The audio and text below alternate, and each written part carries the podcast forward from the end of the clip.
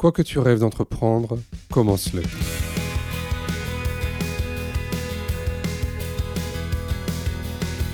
Vraiment, comme euh, je dis, la vie avec Félix, c'est une aventure.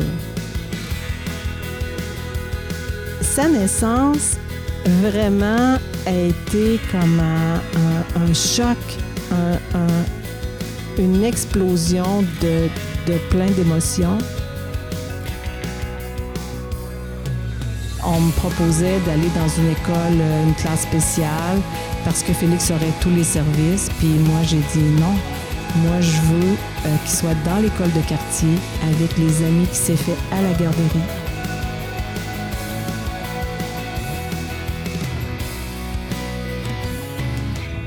Je suis François Bernard, directeur général du GAPAS, association accompagnant des enfants et des adultes en situation de handicap dans toute leur citoyenneté.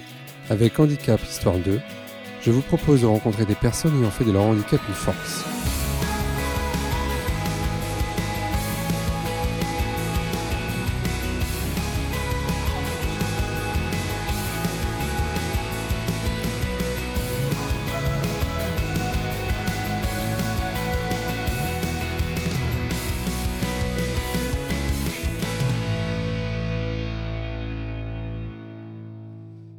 Bonjour à tous, et bien pour ce nouveau numéro de Handicap Histoire 2, j'ai l'immense plaisir de rencontrer Michel Lafontaine. Bonjour Michel. Bonjour.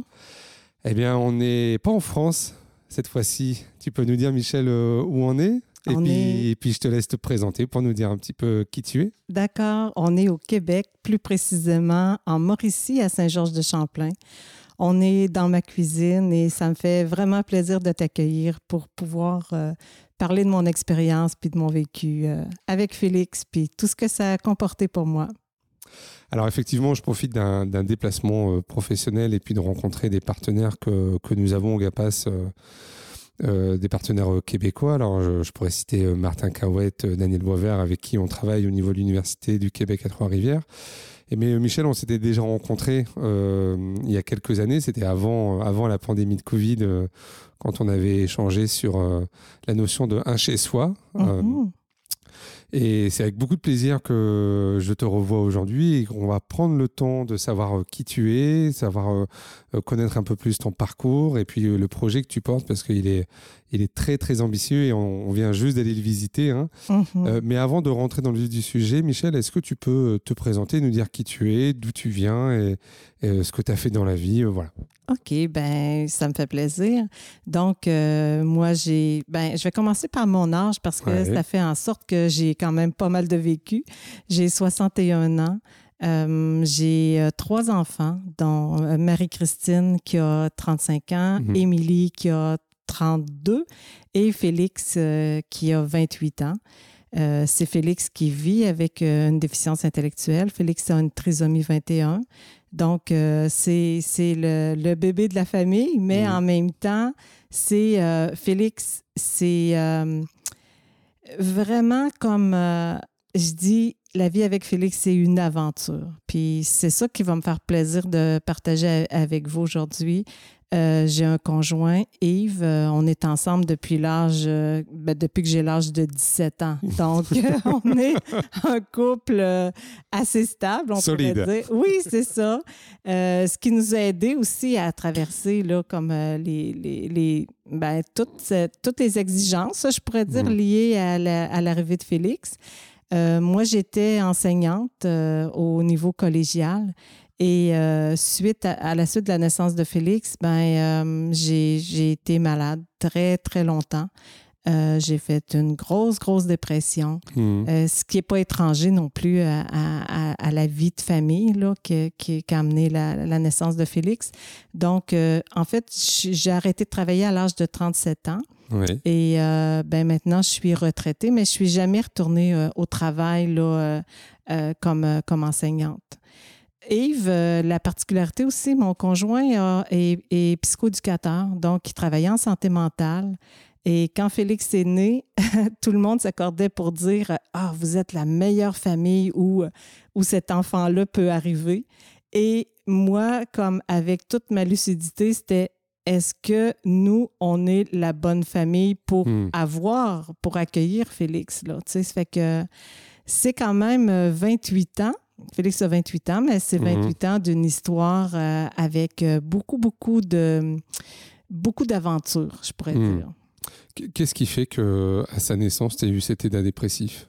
Euh, ben, en fait, euh, tu sais, comme dans l'histoire, ce qui est, ce qui est important aussi, c'est que avant d'avoir ma, mon aîné, avant d'avoir Marie-Christine, j'ai eu un garçon. Euh, j'ai accouché d'un garçon qui, qui avait euh, un, un handicap très lourd. Mhm. Euh, ça n'avait pas été détecté pendant la grossesse. Donc, euh, quand il est né, il s'appelait Philippe. Et il est décédé à deux jours de naissance. Mhm. Et il y avait une malformation importante au niveau du cerveau qui faisait que c'était pas compatible avec la vie. Mhm. Donc, euh, je peux dire que dès le départ, Yves et moi, dans notre aventure puis dans notre grand souhait d'avoir des enfants, ben, on a eu à, à, à vivre euh, cette, cette douleur-là Mhm. d'avoir un enfant euh, qui, pour, qui, pour qui plein de questions se posaient et qui est décédé aussi. Tu sais, ça fait que ça, déjà, ça, ça fait en sorte que euh, pour toutes les grossesses suivantes, Mhm. j'avais un suivi dans un centre de naissance euh, qui est l'hôpital Sainte-Justine euh, à Montréal, donc Mhm. avec des échographies très, très particulières pour aller voir le cerveau de- du fœtus Mhm. et faire en sorte que s'il y avait la même malformation qui se représentait, ben on avait une décision à prendre au niveau comme de, de- d'un, d'un avortement possible. Ça fait que ce que je peux dire, c'est que dès le départ, on a eu cette, euh, cette réflexion-là, puis cette douleur-là de, d'accoucher d'un enfant qui a un handicap et à la fois d'avoir tellement de peine de, de, de perdre cet enfant et de, fa- de voir que l'enfant souhaité n'était pas celui que, qu'on Mhm. avait, mais en même temps, le, le soulagement, tu sais, de dire, Mhm. euh, sais, en, en fait, on l'a échappé belle parce que ça aurait été tellement difficile, la vie pour cet enfant-là. Mhm. Et j'étais bien consciente là, de, de la vie pour, euh, Pour la, la nôtre Mhm. aussi. Donc, quand on a eu euh, euh, Marie-Christine et ensuite pour la grossesse d'Émilie, ben, le suivi était fait à l'hôpital Sainte-Justine et on savait dès le départ que l'enfant était euh, tout à fait conforme, là, tu sais, quand, Mhm. euh, quand on faisait le suivi de grossesse. Et euh, quand je suis devenue enceinte de Félix, j'avais 33 ans et j'avais des inquiétudes par rapport au fait d'avoir un, un enfant avec une trisomie 21. Tu sais, je, je Tu connais- y pensais déjà euh, Ah oui, pendant la grossesse? Ah oui, parce que ça, tout ça à cause de, de la naissance de notre premier enfant. Philippe. Mm. Oui, c'est Mm. ça, parce Mm. que après, j'avais lu, tu sais, j'étais comme euh, vraiment au fait de toutes les études, puis Mm. tu sais, comme c'est- des grossesses qui se vivent, des, des débuts de grossesse qui se vivent dans un, un grand, grand stress. Ouais. C'est que euh, quand je suis devenue enceinte de Félix, euh, moi, j'ai demandé d'avoir euh, une amyosynthèse parce que j'étais inquiète Mhm. justement du fait que euh, j'avais 33 ans, puis Mhm. que j'avais déjà eu un, un- un enfant avec un handicap, puis tout ça, tu sais. Et les médecins me disaient, ben il n'y a pas de... Il y a pas de euh, de rapport, là. Tu sais, ça, ça serait pas la même, euh, la, la même atteinte. Et euh, en fait, pour l'histoire, puis c'est vrai, là, c'est, vraiment particulier.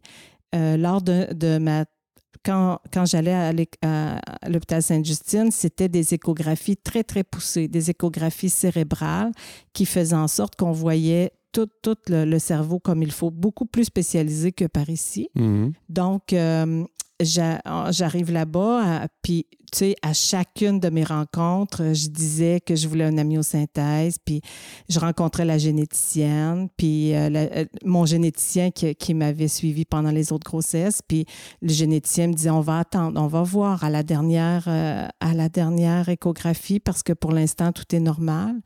Et lors de la dernière échographie, j'ai encore demandé une amyosynthèse qui a été refusée. Et là, l'infirmière qui me recevait me disait Michel, pourquoi est-ce que tu insistes autant?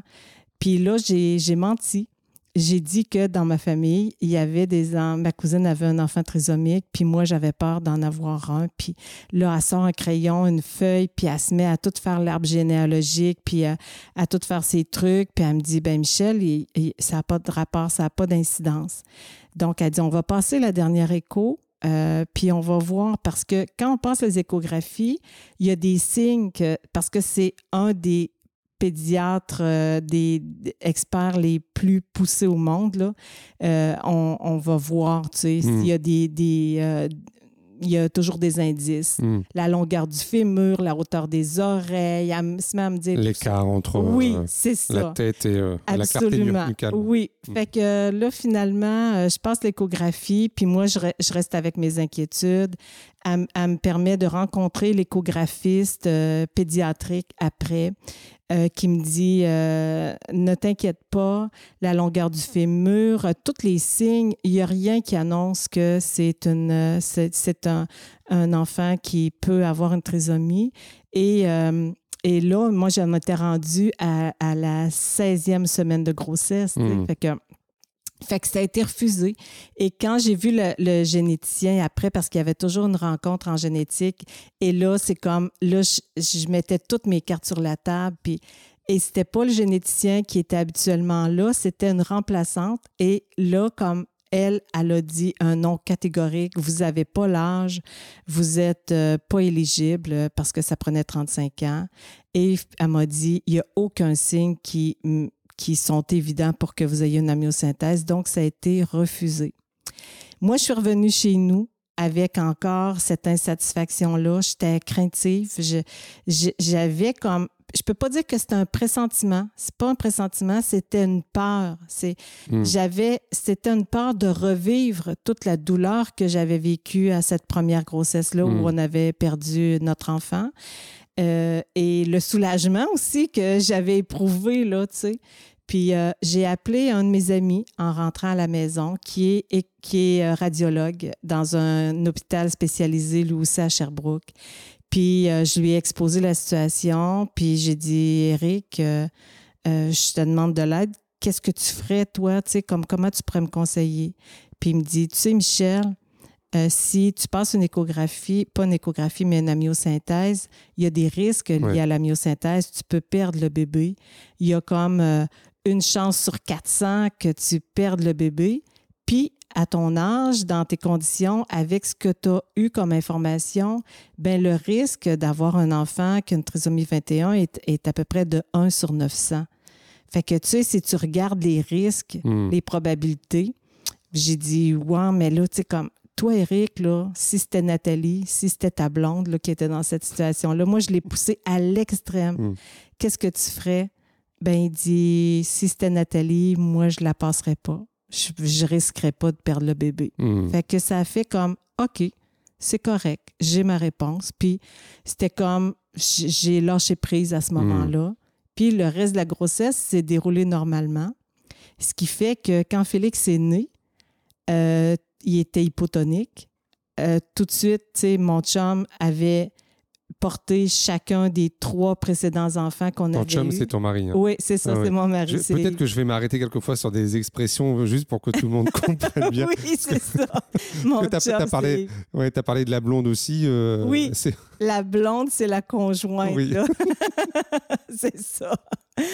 Fait que Yves, quand il a pris euh, Félix, lui s'est tout de suite aperçu qu'il y avait quelque chose. Hmm. Euh, puis, puis tu sais, moi, j'ai vu la figure de Yves, puis j'ai dit, Yves, parce que moi, j'étais comme toujours craintive à chacun des accouchements, tu sais. Puis, euh, Yves, est-ce que c'est correct? Puis il me dit, je sais pas, Mi, je, je, je, je, sais pas. Moi, je regarde le médecin, puis j'ai dit, est-ce que, est-ce que le bébé est correct? Puis il dit, oui, arrête de t'énerver, tout est correct, tu sais. Puis je vois pas pourquoi là, tu continues d'être stressé, tu sais. Fait que là, parce que Félix, là, les traits physiques n'étaient pas apparents. Ah oui.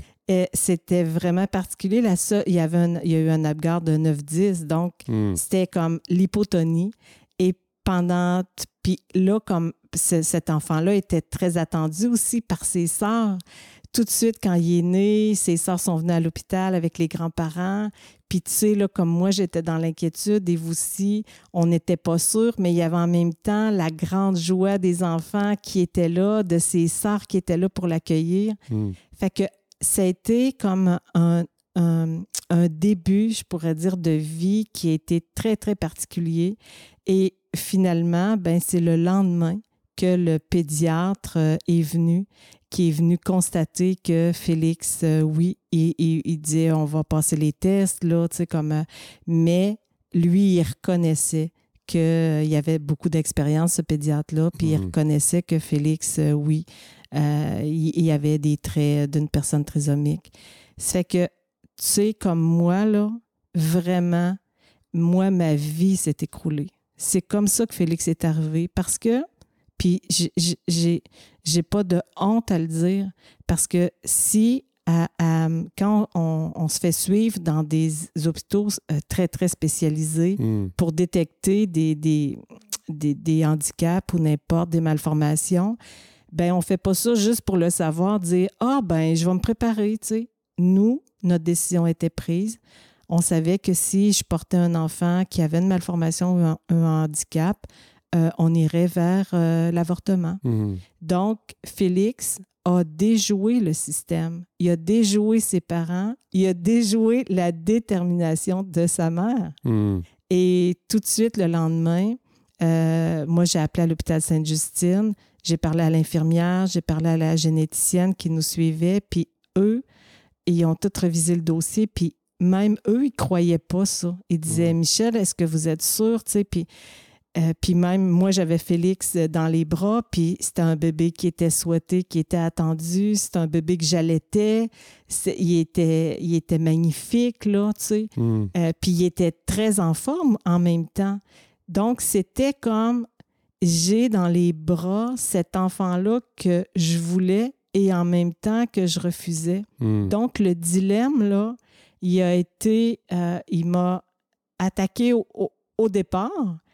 Et en plus, tu sais, comme avec toute la, tu sais, comme euh, toute, on pourrait dire, euh, je sais pas comment dire ça, mais toute la religion, toutes les, les euh, j'ai pensé que j'avais été punie Hmm. j'avais été punie par Dieu ou par euh, je sais pas qui dans la vie parce que j'avais pas été assez accueillante pour un premier enfant, Hmm. puis que j'avais que j'avais été contente en fait qui qui décède puis de pas vivre cette vie-là. Donc euh, c'est comme Félix est arrivé puis moi je, je l'ai euh, ce qui me venait en tête c'était euh, t'as pas été assez assez généreuse puis assez charitable pour accueillir un premier enfant Mm. qui a un handicap, ben euh, tu vas être puni. Puis celui-là, ben il va être compatible avec la vie. Puis ça fait que puis en même temps, il y avait idées, c'est des idées qui te venaient, quoi. c'est fou. tu pouvais pas aller à l'encontre de ça. Non, c'était c'était ça qui, qui me troublait. Puis en Mm. même temps, la- la- l'amour que j'avais pour ce bébé-là qui était tout chaud, puis qui était, euh, qui, qui était dans mes bras, puis que j'allaitais, puis que je, je souhaitais, qui venait compléter notre famille. On avait déjà deux filles, c'était un garçon Hmm. c'est que sa naissance vraiment a été comme un, choc, un- un- une explosion de, de plein d'émotions avec, euh, les, avec les gens qui l'apprenaient parce que, bon, euh, les gens viennent, euh, ils voient. Hmm. Puis, tu sais, comme déjà les, les, le- les, les premières impressions des gens qui disaient euh, Ah, il ne pouvait pas tomber dans une meilleure famille que la vôtre, euh, vous allez être capable. Toi, Mi, tu es enseignante en petite enfance, tu vas être capable de tout faire. Yves, lui, est psychoéducateur. Euh, vous avez deux filles qui vont s'en occuper. Fait que tout ça, ça a fait que Félix, quand il est né, c'était une, une des situations très, très particulières. Donc, moi, j'ai tenu, je peux dire que euh, je, je savais au départ ce que je voulais. Moi, on a eu du support euh, d'une travailleuse sociale en partant qui venait nous voir à la maison, puis euh, qui, qui travaillait avec nous. Je voulais rencontrer d'autres familles. En Mhm. partant, moi, je voulais rencontrer, trouve-moi une famille qui a trois enfants, dont le dernier euh, a une déficience intellectuelle. Hmm. J'ai rencontré des familles. Je voulais voir, ce que j'avais besoin de voir, c'est est-ce que ça se peut que notre vie ne soit pas brisée? Hmm. Est-ce que ça se peut être heureux en famille avec euh, un enfant qui a une déficience intellectuelle, en particulier une trisomie? Parce que c'est ça que je redoutais le plus. Donc, Félix est arrivé dans ces conditions-là. Moi, j'enseignais, déjà au collège euh, à travers euh, l'enseignement, le travail, la vie de famille. Euh, j'ai comme été capable, puis l'intégration à la garderie, les programmes de stimulation précoce, tout ça, qui, qui, puis des rendez-vous à Sainte-Justine en physiothérapie, avec les travailleurs sociaux, etc. Donc, une vie qui a été très, très, très, très remplie Hmm. Euh, avec le travail, euh, ce qui fait qu'à un moment donné, j'ai attrapé un virus en faisant de la supervision de stage. Et euh, ce virus-là a fait que j'ai dû être alitée pendant longtemps. Et là, comme les barrières se sont écroulées, et là, j'ai fait une, une grosse, grosse, grosse, grosse dépression qui a fait en sorte que j'ai cessé de travailler. Puis moi, déjà, puis Eve aussi, déjà, comme euh, toute notre, euh, notre vie était faite autour des enfants.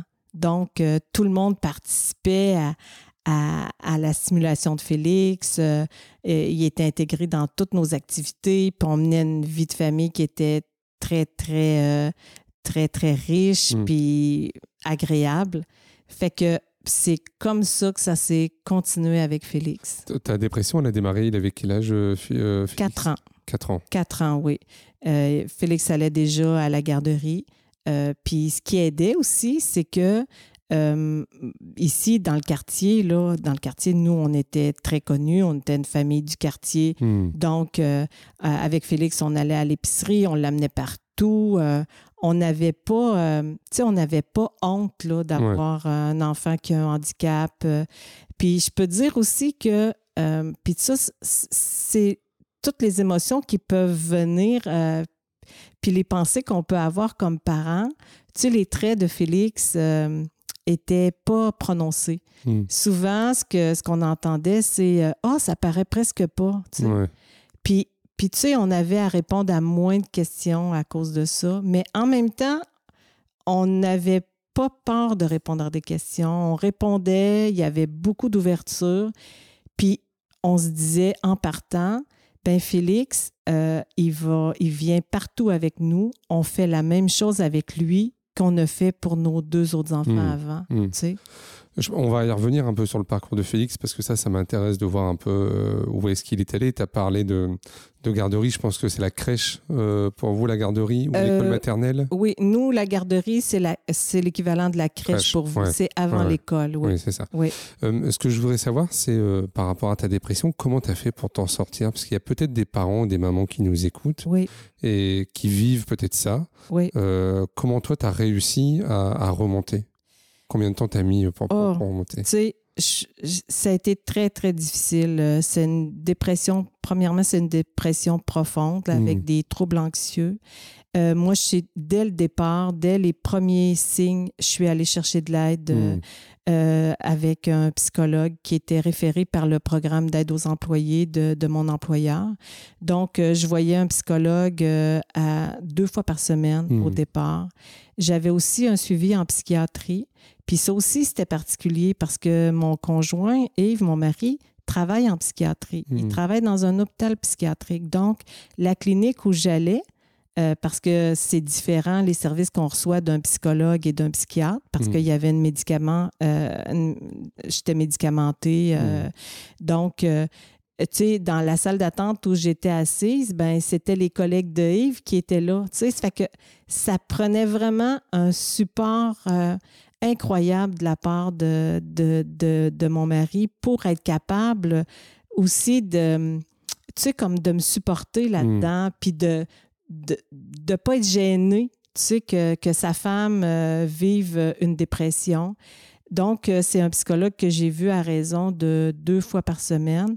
Et tu vois, Félix, euh, il y avait quatre ans quand ça a commencé, et Félix aujourd'hui a 28 ans, et je vois encore ce psychologue-là. Je le vois encore une fois par semaine.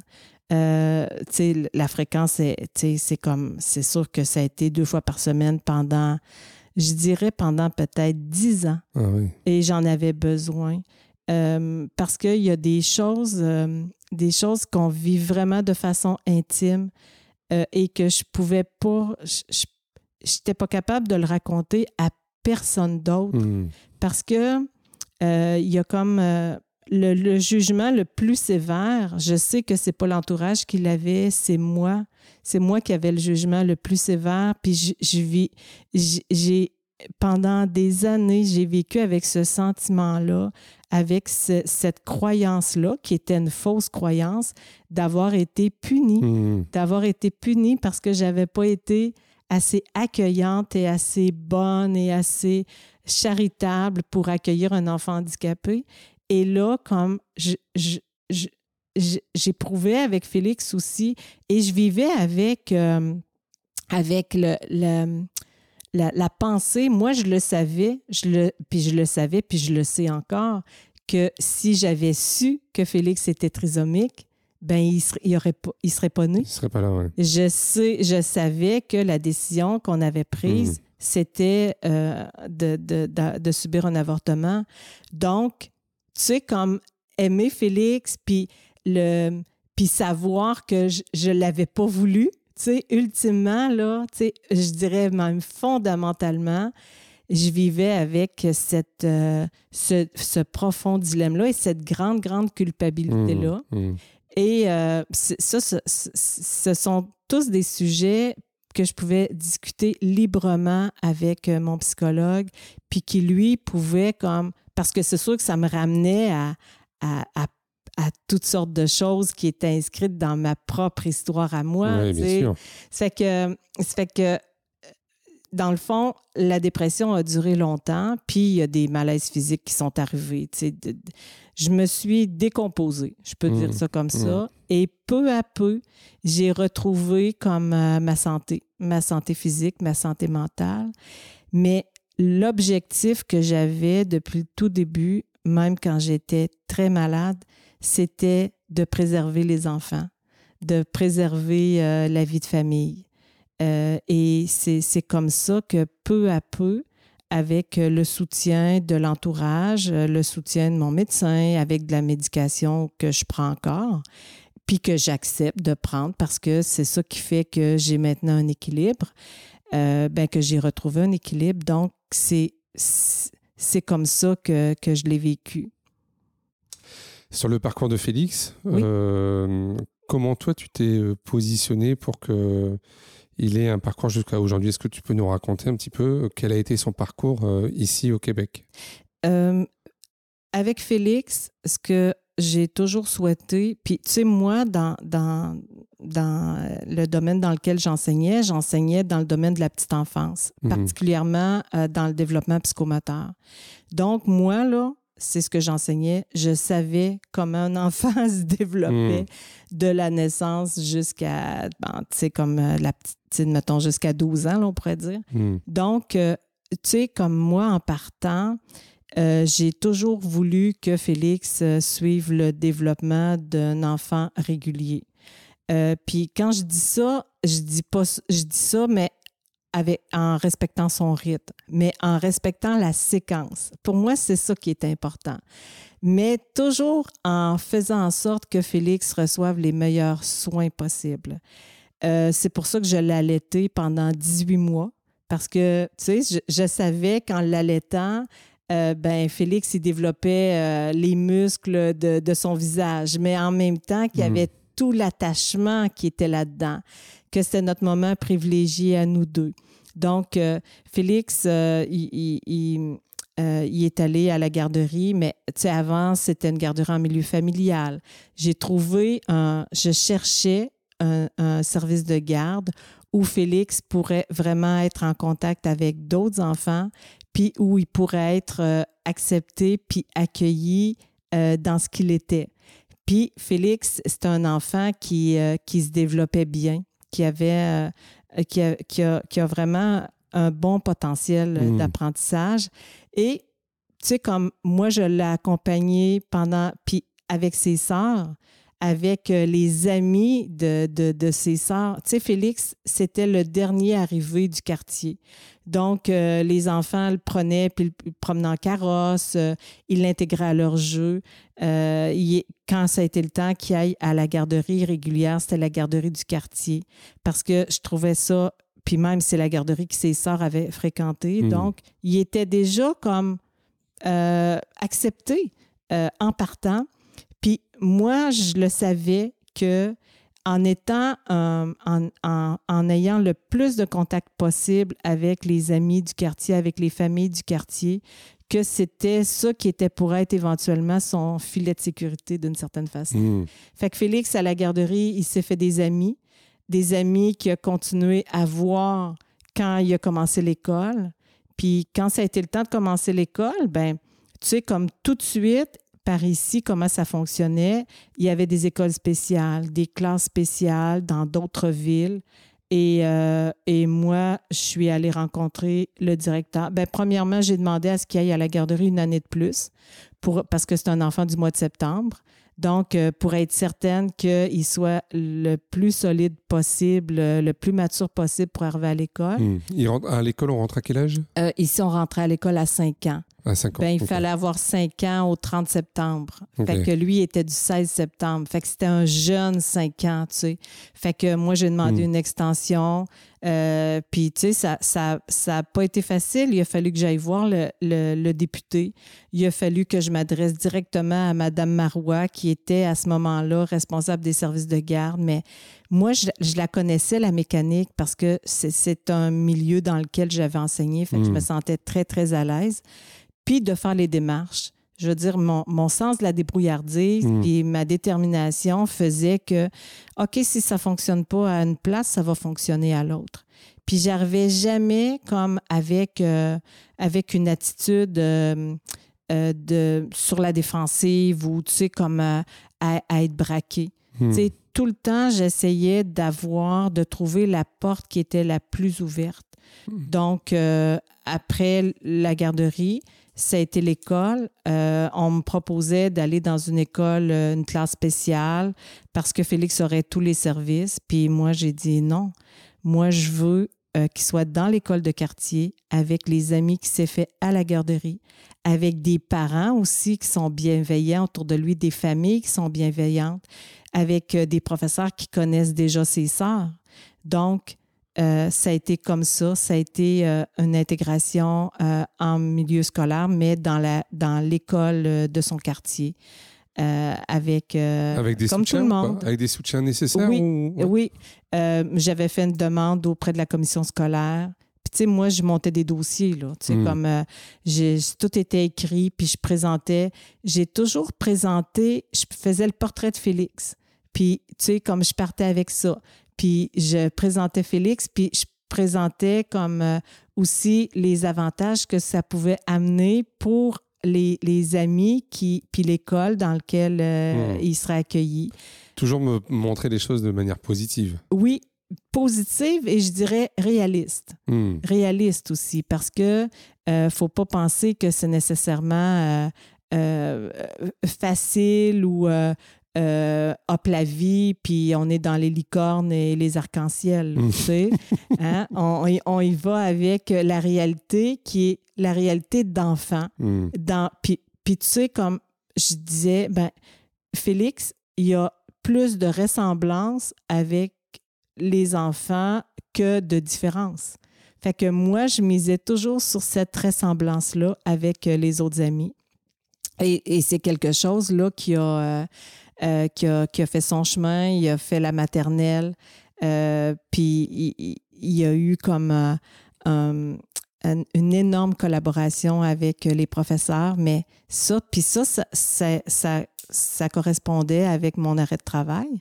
Donc, je pouvais comme accueillir Félix à son retour à l'école, quand été le temps, qui est en première année, ben de faire les leçons, les devoirs, toujours à son rythme, puis en collaboration aussi avec euh, l'éducatrice là, qui l'accompagnait. Parce que Félix avait un accompagnement d'une éducatrice spécialisée là, hmm. qui, qui, qui, était avec lui là, euh, toute la journée.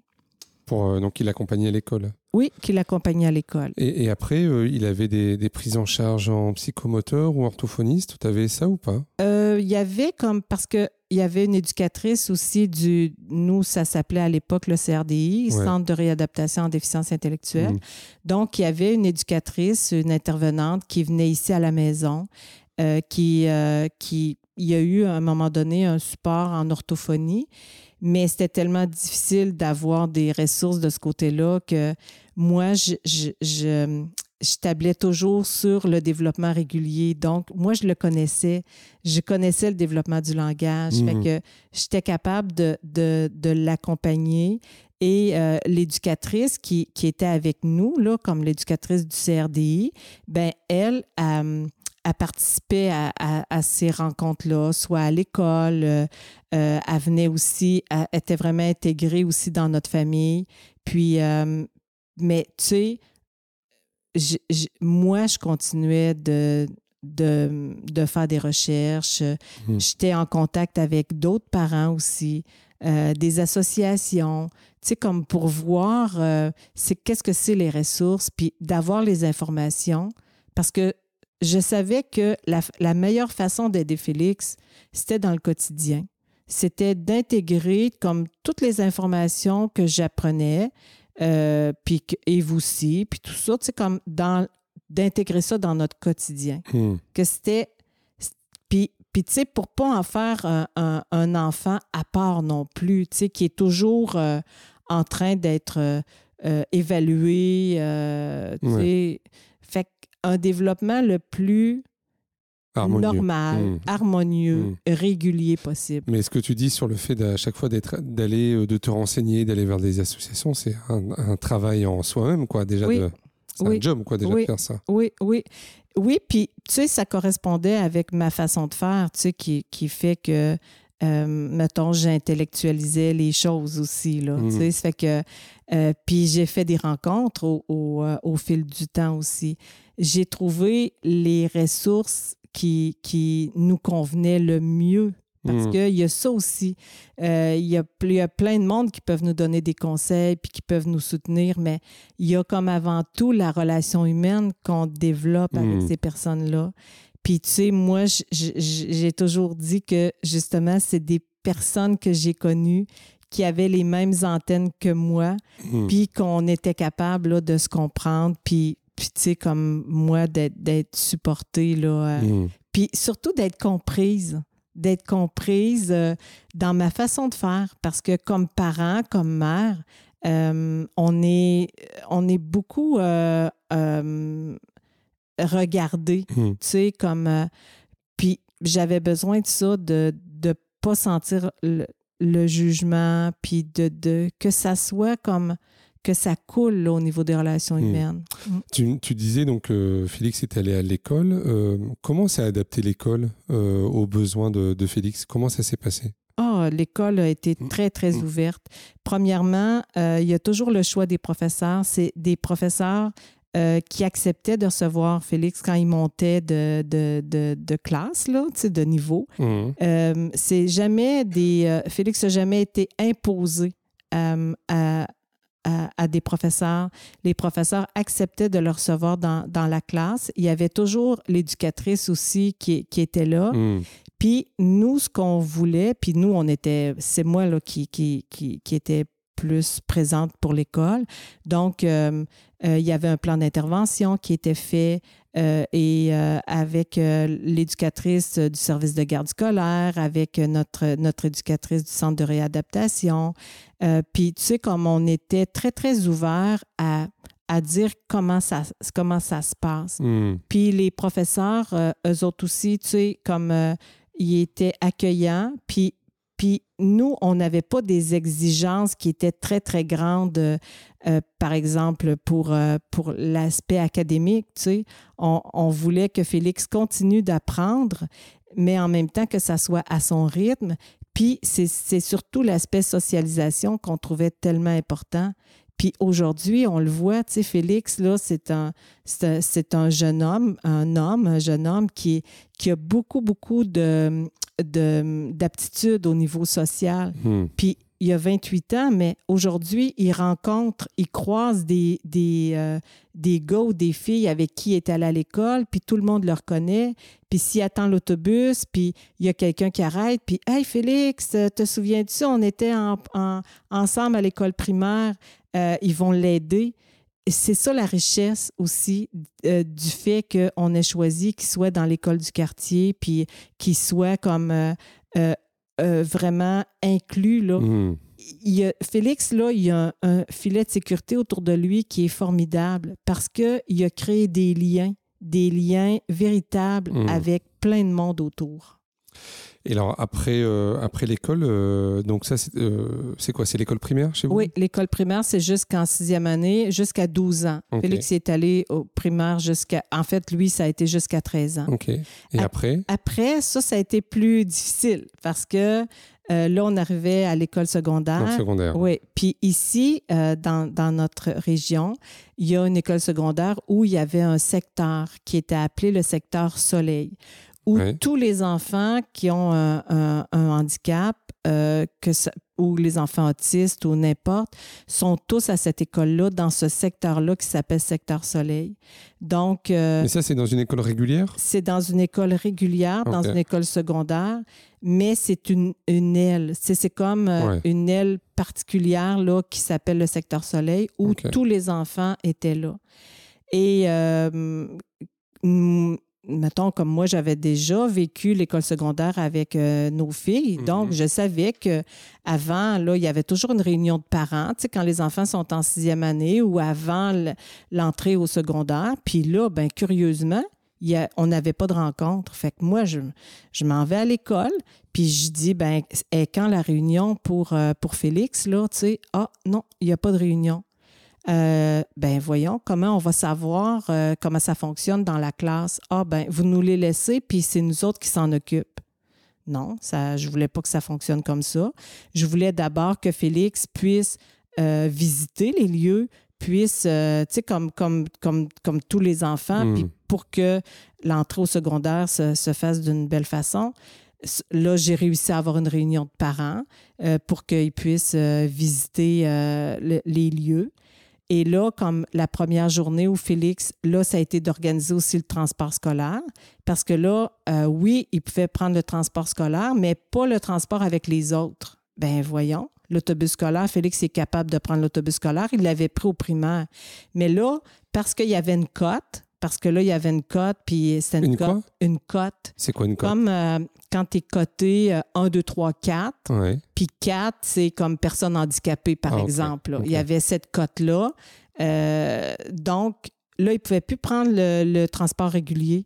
Il fallait qu'il prenne le transport adapté avec tous les enfants qui ont des handicaps, euh, tout confondu. Là. Hmm. Mais ça, ça faisait en sorte là, que ça couvrait un grand territoire. Puis ça faisait en sorte que le transport était, était, très, très long. Mais moi, je dis, il y a des voisins ici qui vont à la même école.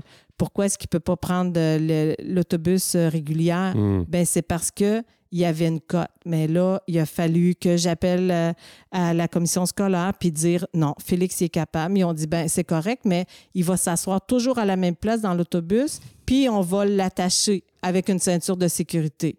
Ben j'ai dit non. Ben non. Ben non, Félix, lui, est capable de s'asseoir de lui-même, puis il peut aussi lier des, liens d'amitié avec euh, des personnes. Mm. Fait, que, fait que ça, mais c'était tout le temps des démarches comme celle-là. Et la première fois que Félix est allé à l'école, quand il est revenu, je m'en souviendrai toujours, la fenêtre de l'autobus était ouverte. Il a tiré sa boîte à lunch par la fenêtre, il est parti à courir, il est sorti, puis il a dit Je ne vais plus jamais à cette école-là là, comme, ah, mon Dieu, tu sais, comme, qu'est-ce qui se passe là? Et le lendemain, je suis là, j'accueille Félix, puis je regarde ça avec lui. Puis le lendemain, je me rends à l'école avec lui. Et là, je vois, je vois comment ça se passait. Tout le monde était ensemble. C'était la cacophonie. Il y avait peut-être, il y avait des classes, là, de, mettons, des locaux pour chacun des, des, groupes d'enfants. Mais il y avait à- l'aile qu'on appelait le secteur soleil. L'aile était barrée. Les enfants n'avaient pas le droit de circuler dans l'école. Et ils étaient tous ensemble quand c'était le temps de prendre le transport scolaire à la fin de la journée ou sur l'heure du midi. Ils n'avaient pas le droit d'aller dîner à la cafétéria avec les autres. Mhm. Ça n'avait pas de bon sens. C'était, il y avait du bruit, il y avait des pleurs, il y avait Mhm. comme de la désorganisation. Fait que là, j'ai compris. Et là, ben, ça a été la même affaire. J'ai, comme été voir la direction, puis j'ai dit, ça fonctionne pas. Félix, lui, euh, je vois pas, puis Félix, puis d'autres enfants de sa classe que je voyais, d'autres élèves, je vois pas pourquoi il n'y aurait pas le droit de se promener sur la dans l'école sur l'heure du midi. Ben, il disait tout d'un coup qu'ils se sauvent. Ça va, euh, comment qu'on va faire pour les rattraper? Ben, j'ai dit, voyons. Il vient d'aller à l'école là, pendant six ans, il ne s'est jamais sauvé. Pourquoi est-ce qu'il se sauverait là, de l'école? Ça n'a pas de sens. Il y avait des idées là, Mhm. préconçues là, qui n'avaient pas de bon sens. Donc euh, là, il a fallu que je signe une décharge euh, de responsabilité. Puis ils m'ont dit, OK, il va avoir le droit de se promener dans l'école sur l'heure du midi, mais si il arrive quelque chose, vous allez être responsable. Nous, on se dégage de toute responsabilité. Ben, j'ai dit, ben voyons, il y a un surveillant d'élèves. Pourquoi est-ce que... Fait que il a fallu tout déconstruire Mhm. comme ça. Euh, on pourrait dire comme euh, modalité par modalité. Euh, que, puis là, au fil de, du temps avec à l'école secondaire, là, on a vu les choses se modifier. Euh, au départ, euh, il y avait des spectacles, euh, ça s'appelle Action Valmo, par exemple, et les enfants avaient, les élèves d'adaptation scolaire n'avaient pas le droit de participer, de présenter des numéros. Mais Félix, lui, voulait participer. Ben, j'ai dit, Félix, tu vas t'inscrire. Si tu veux. Puis, tu il a participé avec sa classe. Là, ils ont eu accès au spectacle de fin d'année. Ils ont eu accès au transport scolaire régulier. Ils n'avaient pas le droit de prendre le transport à la même place que les autres. Il fallait qu'ils le prennent en arrière. Et là, après ça, ils ont eu le droit d'avoir une case, un casier. Ah oui. Euh, à même. Puis, tu sais, Félix, il, il me le disait, tu sais, Mi, je ne peux pas avoir de casier avec les réguliers. Puis pour lui, c'était important là, de faire comme les autres. Ben, Mhm. il a comme euh, pris, euh, eu à un moment donné un casier. Puis, euh, tu sais, c'est toutes des choses peu à peu qu'on a gagnées.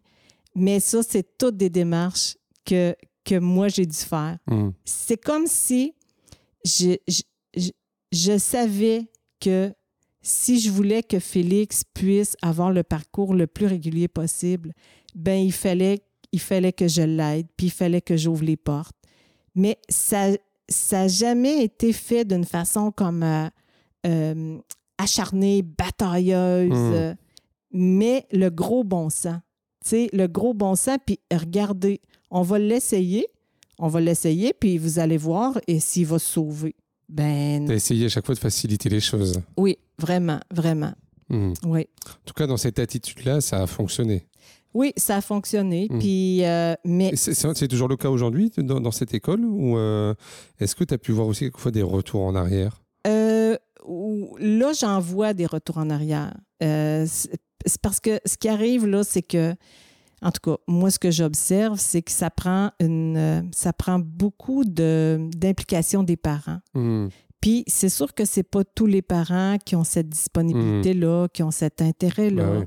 et même qui, qui, qui partagent ces valeurs-là. Parce que pour, pour certains parents, euh, l'idée de protéger leur enfant est, est, est prédominante. C'est que, mettons, comme la peur qu'il leur arrive quelque chose Mhm. fait en sorte qu'ils vont vouloir l'entourer euh, puis qu'il y ait le moins de risques possible. Mais il, y a- il faut toujours, puis ça, c'est la même chose pour nos autres enfants. Il faut toujours vivre avec le risque. Donc, c'est comme si on voit, moi, mettons, j'essaie de voir euh, à long terme qu'est-ce qui est le mieux pour, euh, pour, euh, pour Félix. Mm. Puis une petite anecdote là, que je, je veux dire, ça, ça illustre tellement bien. Tu sais, Félix, lui, il vu qu'il était à l'école secondaire avec tout le monde, puis l'art, à un moment donné, tu sais, comme là, il était finissant, là. C'était important qu'il y ait un bal des finissants, parce qu'avant, il n'y avait pas de bal des finissants. Bal définissant, c'est le bal de fin d'année des oui, secondaires. de graduation, là. Comme on voit dans les films. oui, euh, c'est ça, oui, c'est ça. En secondaire 5, là, tu sais, comme. Puis là, Félix était rendu à 21 ans parce que ici, Ouais. les, les élèves ont le droit d'aller à l'école jusqu'à 21 ans. Donc, il était rendu à 21 ans. Il était dans sa dernière année de secondaire et depuis le depuis comme la- la- l'avant-dernière année, il rêvait lui à son bal de finissant, tu sais, avec tout ce que ça implique. Et euh, Il quand a ça- invité sa blonde. ben, imagine mieux que ça. C'était la dernière année et il y avait eu un spectacle de- qui s'appelle Action Valmont. Mhm. Et il y avait une fille de secondaire 3 qui avait chanté. Une belle fille de secondaire 3. Et Félix est allé la voir. Il ne la connaissait pas du tout. Mais Félix était très connu dans l'école. Mais lui, il ne connaissait pas cette fille-là qui était en secondaire 3. Donc, c'était une fille de 15 ans. Il s'est mis à genoux devant elle. Puis il lui a dit euh, Est-ce que tu veux être ma cavalière pour mon bal définissant Et elle, elle a dit Ben oui, Félix, ça va me faire plaisir. Parce que elle, elle avait connu pendant tout son parcours les élèves de, de- des classes euh, spéciales. Elle avait connu Félix parce que Félix, là, il était rendu très, très connu dans l'école. Puis pas juste Félix, là, d'autres, d'autres élèves aussi. Mhm. Mais Félix, il y a, cette, il y a un charisme, il y a cette. euh, il, y a, il y a vraiment des, des, des, des grandes, grandes qualités au niveau euh, social. Fait que Félix, euh, moi, sais, comme, il me dit pas ça, là, parce que là, il avait sa vie privée, puis, tu sais, monsieur est autonome, là. Mm. Fait que, tu sais, il me parle pas de ça. Fait qu'à un moment donné, moi, je dis à Félix, euh, va falloir aller, euh, Félix, choisir, tu sais, ton, ton habit, là, pour ton bal, puis tout ça, puis ta chemise, puis ta cravate, puis... Ben, il dit oui, mais ma chemise, ça va dépendre de, de la couleur de la robe euh, de ma cavalière. Ben, j'ai dit, Félix, est-ce que tu as une cavalière? Tu sais, j'ai pas entendu parler de ça. Il dit, ben oui, mais j'ai une cavalière. Mais j'ai dit, hein, comment elle s'appelle? Il me, il me la nomme. Mais moi, là, je pensais que ça faisait partie de son fantasme de Ouais. gars qui. Fait que j'ai dit, ben, tu pourrais peut-être dire à, à sa mère qu'elle m'appelle. Il revient le lendemain, puis avec son cellulaire, il me montre euh, une photo. Puis il me montre une photo d'une couleur. Puis il dit Regarde, Mi, elle va être cette couleur-là, la robe de, de ma cavalière. Parce qu'il avait demandé à Jennifer d'y envoyer la. Mais Jennifer, elle a, elle a accompagné Félix à son bal de finissant. Euh, là, comme euh, on- Félix, euh, on avait emprunté la décapotable du voisin. Écoute, c'est comme, c'est un rêve, là. Hein? Il est allé, puis ils ont dansé, puis ils ont eu du plaisir, puis et- et- ça a été extraordinaire. Mais en même temps, comme pour tous les élèves de Mm. secondaire 5. Mhm. Puis aujourd'hui encore, il y a des gens qui, qui m'appellent, puis euh, bon, parce qu'on, mettons, pour toutes sortes de raisons, puis qui me disent euh, ben je connais, Félix, euh, je suis allée à l'école avec lui au secondaire, ou euh, j'ai fait du judo avec lui parce Oui. qu'il a fait du judo. Euh, il a été euh, dans, il a été porteur d'eau pour le club de hockey de son beau-frère. Il a Félix, c'est lui, c'est lui qui mettait toujours les choses en place. Mhm. Puis moi là, il fallait que je suive là-dedans. Toi, tu levais les barrières. Oui, je levais Ouais. les barrières, puis des fois c'est lui qui qui poussait les barrières, puis moi j'avais pas le goût d'aller là là, Ouais, ouais. comme mais il était rendu là, fait que c'est comme bon ben regarde, OK, j'y vais avec toi là, tu sais. Ça a été comme ça la vie avec Félix. OK. Et alors, après les 21 ans, qu'est-ce qui se passe pour Félix? Ben, en fait, c'est qu'il a commencé à travailler euh, dans l'épicerie du coin, Ouais. justement, qu'il qui connaissait depuis le début. Euh, ça n'a pas, pas bien fonctionné pour lui. Les attentes étaient trop, trop élevées. Euh, c'était, difficile. Fait que là, il a changé de travail, mais ça, on, on travaillait ça avec euh, son, son éducatrice, euh, l'intervenante du, du CRDI. Euh, là, maintenant, Félix, euh, il est à l'école aux adultes deux jours par semaine depuis qu'il a 21 ans.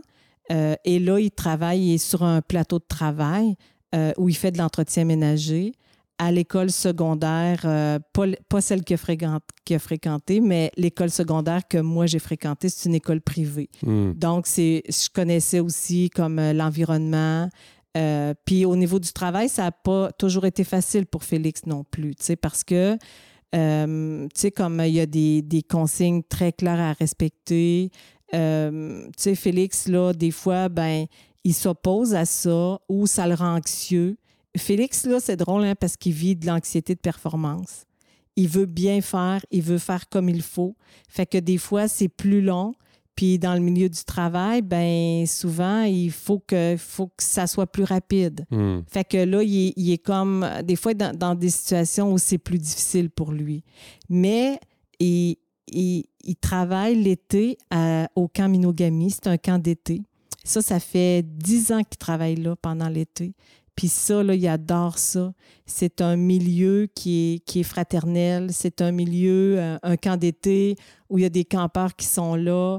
Ça chante. Euh, euh, c'est de, de, plein air. Là, avant, il était aux cuisines. Puis cet été, il était responsable du poulailler puis du jardin communautaire.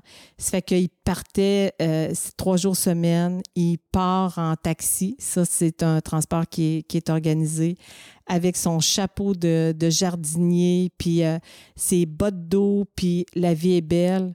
Fait que on finit toujours par trouver à quelque part un milieu qui, qui, qui accueille Félix, hmm. puis que Félix aussi peut comme apporter aussi aux autres là, de, de, sa façon d'être puis de sa personnalité. Hmm.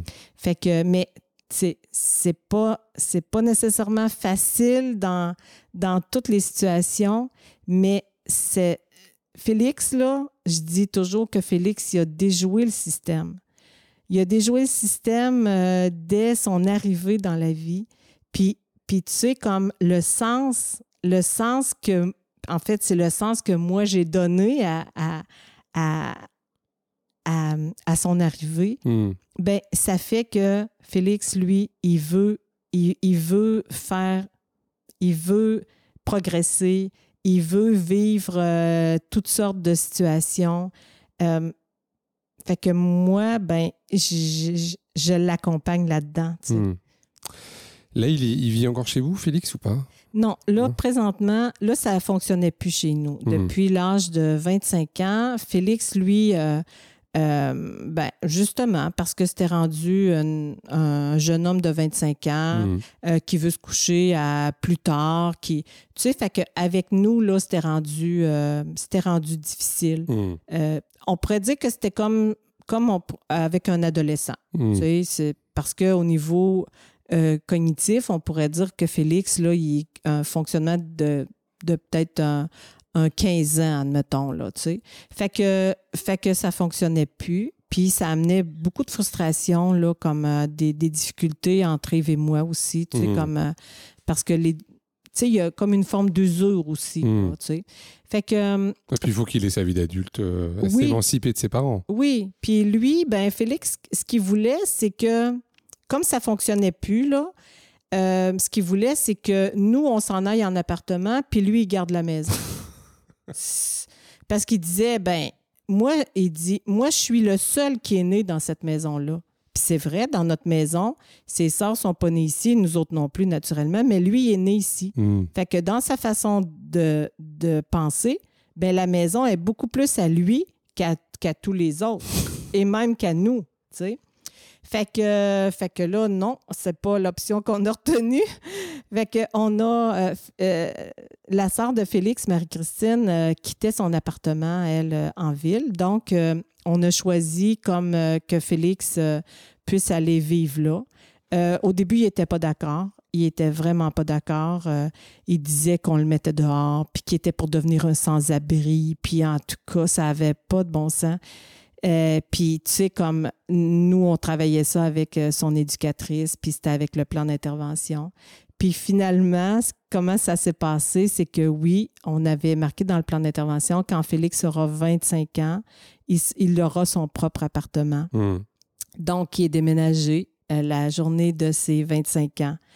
Et il était comme vraiment pas content. Et il est resté avec lui comme il couchait avec lui les deux premiers soirs. Puis le troisième soir, Félix, il a dit Bon, mais sais-tu, je suis capable. Euh, tu n'as pas besoin de venir ce soir. Puis ça s'est fait comme ça. Il l'a vu qu'il était capable. Puis ensuite, euh, il y avait une activité d'aller euh, escalader le mont Washington avec Martin Cahouette, justement, dans le cadre d'une activité organisée par une fondation. Mmh. Et là, là, c'est comme ça lui a tellement donné d'énergie. Il a vu qu'il était capable de monter cette énorme montagne-là. Et après ça, Félix a pris son envol en appartement. Euh, plus tard, euh, on, lui a loué pendant la pandémie. Là, il ça, a été plus difficile. Donc, on lui, on lui a loué un appartement ici, près de chez nous. Mhm. Donc, euh, parce qu'avant ça, c'était à 25 minutes. On avait souvent à y aller. C'était à 5 minutes, là, 5, 3, 3 minutes en auto. Ça fait que là, Félix vit en appartement.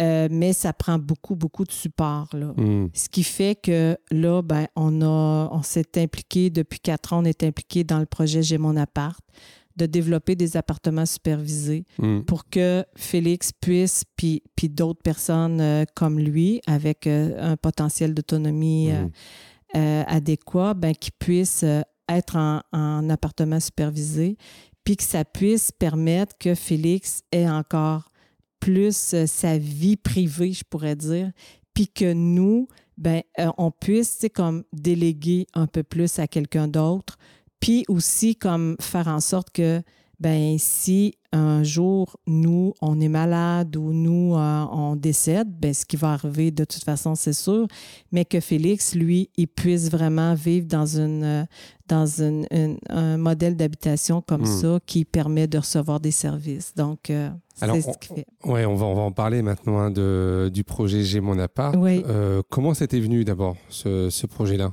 Ben, en fait, euh, j'avais entendu parler parce que moi, j'essaye toujours comme comment, comment je fonctionne euh, dans la vie en général, mais ça a été bien pratique dans la vie avec Félix. Moi, c'est comme j'essaie toujours de voir deux, trois coups à l'avance, mm. de voir ce qui s'en vient pour préparer euh, les, les, étapes euh, éventuelles. Donc, euh, autour de, quand Félix avait autour de 20 ans, je m'étais informée, comme justement, comment ça fonctionne le après 21 ans. Mm. c'est parce qu'à l'école, il parlait là, de. Il y avait toutes des cours pour développer l'autonomie résidentielle. Mais euh, là, je me disais, bon, ben OK, quand ça va être le temps, ben ça va servir dans quelles circonstances, tu sais. Je savais bien que Félix, il pourrait pas aller en appartement régulier avec tout ce que ça demande là, mm. comme, euh, comme euh, exigence. Donc, je m'étais informée comme euh, autour s'il y avait des appartements supervisés. Donc, il y en avait, il y en avait pas. Je me disais, bon, OK, s'il n'y en a pas, il y en a sûrement dans d'autres régions. J'avais vu qu'il y en avait à Montréal, mais c'était très, très rare. Mm. Mais là, je me disais, ben s'il y en a à Montréal, il pourrait peut-être en avoir par ici. Fait que je me suis informée à l'association, ici, il y a l'association qui s'appelle l'ADI. Donc, euh, eux autres, ils avaient euh, mis un projet sur pied. Ils avaient essayé de démarrer ça. Ça n'avait pas fonctionné pour euh, une première fois. Là, ils ont essayé une deuxième fois. Ça n'avait pas fonctionné non plus. fait que moi, j'ai été voir l'association, puis j'ai dit, ben, Eve et moi, nous, on serait intéressés à s'impliquer pour relancer le projet d'appartement supervisé qui avait été laissé en plan. Donc, j'avais discuté avec l'association, voir eux, comment ils voyaient ça. Puis ça rentrait pas dans, dans le mandat, tu sais, comme de, leur association, mm. dans, leur, dans leur vision, puis tout ça. Fait que, ben, et puis moi, on s'est dit, ben, regarde, on va, on va en démarrer un projet comme celui-là. Fait que j'ai commencé à faire des recherches, comment ça fonctionnait, puis c'était quoi les programmes euh, euh, possibles. Et là, ben, euh, j'ai, j'ai convoqué une rencontre de parents. J'ai mis ça dans les journaux. Euh, ceux qui étaient intéressés à, avoir euh, des. Je, savais là, qu'il y en avait d'autres personnes hmm. euh, que Félix. Donc, Parce que, excuse-moi, mais il n'y a, pas de solution de logement ou d'hébergement pour des jeunes comme Félix aux alentours? Ben, le seul, le seul, la seule option, ça existait à Louisville, qui est à peu près à une heure de route d'ici. Euh, j'étais allée visiter, mais là, ça, ça voulait dire que on déracinait complètement Félix. Ouais. Ça, c'était un- une ressource où il y avait huit appartements. La, la seule option possible pour que Félix quitte la maison, c'était qu'il s'en aille en famille d'accueil. Ah, Donc, oui. une famille qui reçoit Oui. comme de 8 à 10 Mhm. personnes. Mm. Puis, Ça, c'est des solutions qui ont été beaucoup développées au Québec, Oui, des familles d'accueil. des hein. familles d'accueil. Ouais, ouais. Mm. Puis, puis tu sais, comme Félix, lui, il y avait à l'école, il côtoyait des élèves dans sa classe Ouais. euh, qui, qui étaient déjà en famille d'accueil, puis il voulait pas ça. Puis Ouais, nous non plus, on Mm. voulait pas ça. Mhm. c'était pas notre vision. Euh, puis même Félix, euh, à un moment donné, quand ça allait moins bien, j'ai dit, regarde, fille, tu sais, l'option, ça serait peut-être que tu ailles en famille d'accueil si, Ouais. si tu te sens plus bien ici. Puis il m'avait dit, ben j'en ai déjà une famille, là, c'est bien assez, tu sais, j'en veux pas un autre. Bon, il avait bien raison. Parce que moi, je sais que ça aurait été beaucoup plus contraignant pour lui. Puis de toute façon, lui aussi le savait parce Mm. qu'il voyait des, euh, de- de- des, des collègues de travail ou n'importe. Fait que la seule option, c'était à Louisville.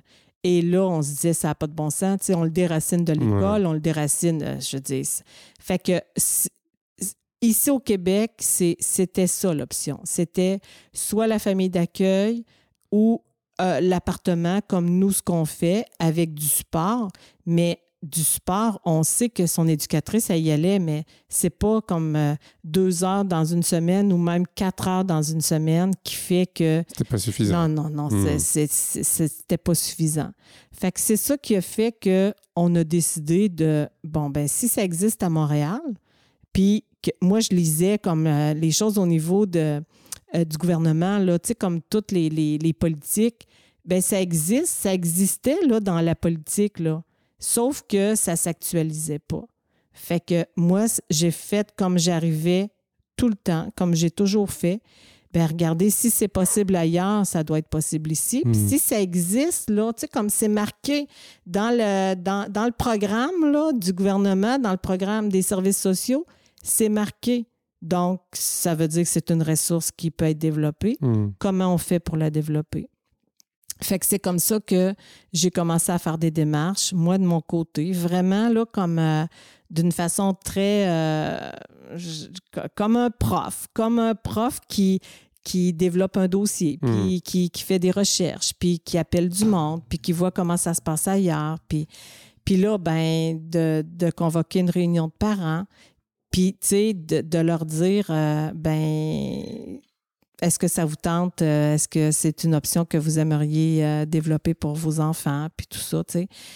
Fait que c'est comme ça que lors d'une de, ces réunions-là, ben, on a rencontré, Yves et moi, on était là, puis on a rencontré José et Jean-François. Jean-François, lui, c'est le frère de, de Marie-Christine qui avait euh, qui a une déficience intellectuelle. Et lorsque c'est les, leurs parents sont, les Marie-Christine vivait avec ses parents, puis lorsqu'ils sont décédés, ben Jean-François, comme ça se faisait à l'époque, avait promis à ses parents de toujours s'occuper de sa sœur.